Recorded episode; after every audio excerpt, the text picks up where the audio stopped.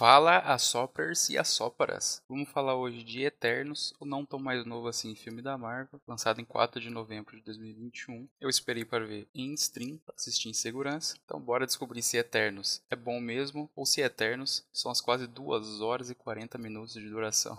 Tá maluco esses filmes, né? Eternos é talvez o filme que mais polarizou os fãs da Marvel. Muitos amaram, muitos odiaram, já eu achei bem do mediano. Eternos tenta se diferenciar da fórmula Marvel, já começando com um texto no início, ao melhor estilo Star Wars, para introduzir, jogando um monte de personagem e termo que a gente não sabe lá, e colocando um tom um pouco mais sério no filme.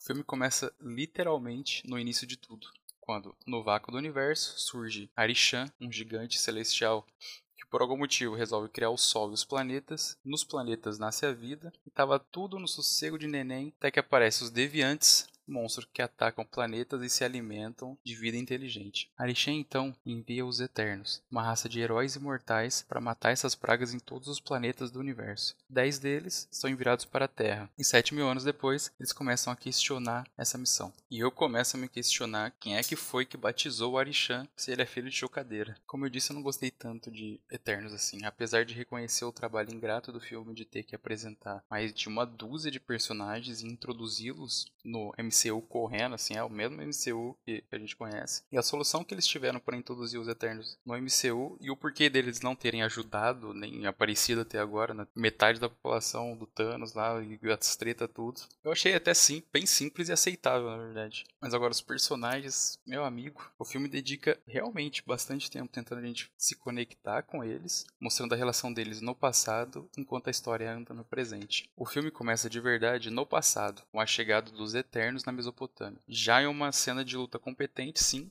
mas que não empolga tanto pelos inimigos, os deviantes. Para mim, os inimigos mais genéricos do MCU, sem medo de errar. A primeira imagem que veio na sua cabeça provavelmente é mais inspirada do que os bichos do filme, tanto que é até difícil de diferenciar um do outro no meio da treta. Os Eternos, e isso é bem legal. Eles acompanham o desenvolvimento da civilização ao passar dos anos, e é bem legal essa revisão da história que eles fizeram, vendo que os mitos e religiões, desde a Mesopotâmia, passando pela Índia, Grécia, Egito, etc., são inspirados nos feitos dos Eternos contra os deviantes, né? Gilgamesh, Atena e tudo mais. Mas fica bem preocupante quando personagens mais de 7 mil anos de idade, tão evoluídos que se comportam como se estivessem no Rebeldes, e a nossa protagonista não consegue superar um romancezinho água com sabão dois mil anos depois. Pouquinho tempo, né? E você sofrendo aí. Fora outros, como Kid Harington, ator do Jon Snow em Game of Thrones, que tem uns minutinhos ali no começo, depois é colocado no frigobar, esquecido completamente. Daí ele aparece ali no fim para fazer uma ponta para os outros filmes, completamente esquecido no filme. Para ser honesto,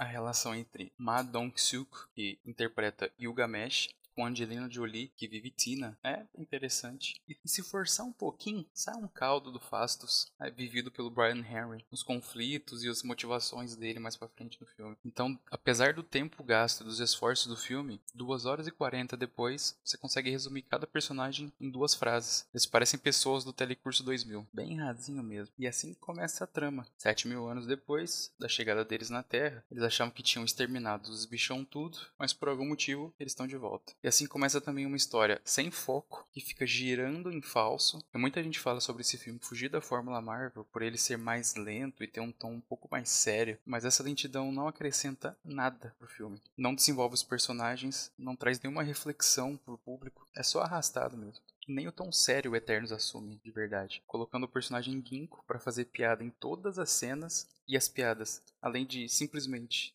não terem graça. Parecem que foram colocadas depois do filme já pronto, de tão distoante do resto da, da cena que ele tá. No fim é uma trama que vai para um lado, vai para o outro, mas que custa em ir para frente fica a sensação que a história não tinha propósito algum, além de introduzir meia dúzia de personagens no universo da Marvel. Meia dúzia não, né? Uma dúzia de personagens no universo da Marvel. Na verdade, essa é a única coisa boa para mim do no final do filme. A esperança do que vai vir depois. Os pós-créditos, a interação dos personagens novos, porque o filme em si são duas horas e 40 de uma história sem foco, com personagens fracos, que, mano, assiste para crer. Como eu falei, é um filme que polarizou, muita gente gostou por essa diferença da, da fórmula Marvel, né? Diferença que para mim não se realiza, na verdade. Então, eu fecho Eternos aqui com a, a, nota 5. Se você curte os filmes da Marvel, eu assistiria para saber o que, que tá rolando, para não ficar perdido depois. Mas Só por isso mesmo. Beleza, então, Brasil. Obrigado se você ouviu até aqui. Manda um comentário, vê se alguém, vê se a gente tem e-mail, não sei. Falou então, Brasil. Obrigado por quem ouviu até aqui. Se você tem algum comentário, se você não tem também manda, manda qualquer coisa pra gente, a gente adoraria ler, você tem para falar. E até a próxima. Quinta que vem tem mais. Falou, beijos.